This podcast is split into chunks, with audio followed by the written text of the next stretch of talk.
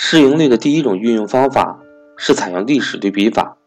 它是将公司目前估值状况与自身历史估值状况进行对比，计算出历史各年度的平均市盈率、最大市盈率、最小市盈率等数据，再与目前的市盈率对比，就可以大致的知道股票的估值是否便宜。如果处于历史市盈率的下轨，则较为便宜。不过值得一提的是，历史数据未必能够简单用来对比，因为公司所处的发展阶段未必相同，公司所面临的竞争环境也未必相同。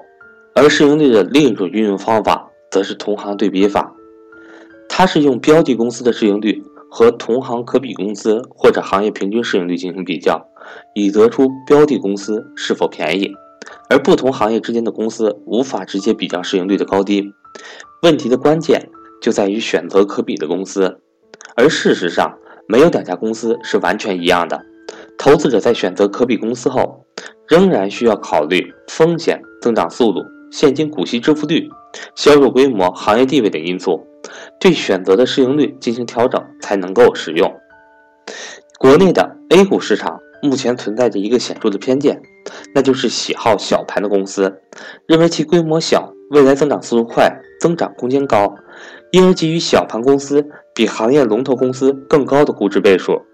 而事实上，是行业龙头公司为什么能被称为龙头呢？恰恰是因为过去强有力的竞争，导致其不断领跑行业，规模才能够做大。未来绝大部分的行业市场份额仍然会继续向大公司集中。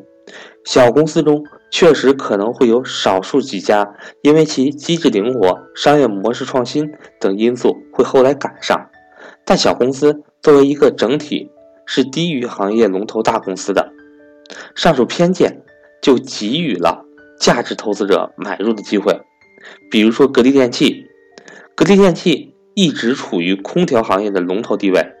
二零一零年到二零一四年近五年以来。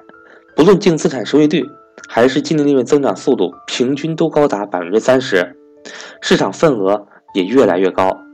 但是由于投资者的小盘股偏好，过去五年，格力电器股票大部分时间市盈率仅在十倍左右波动，给予了投资者持续购买便宜绩优股票的机会。二零一零年到二零一五年，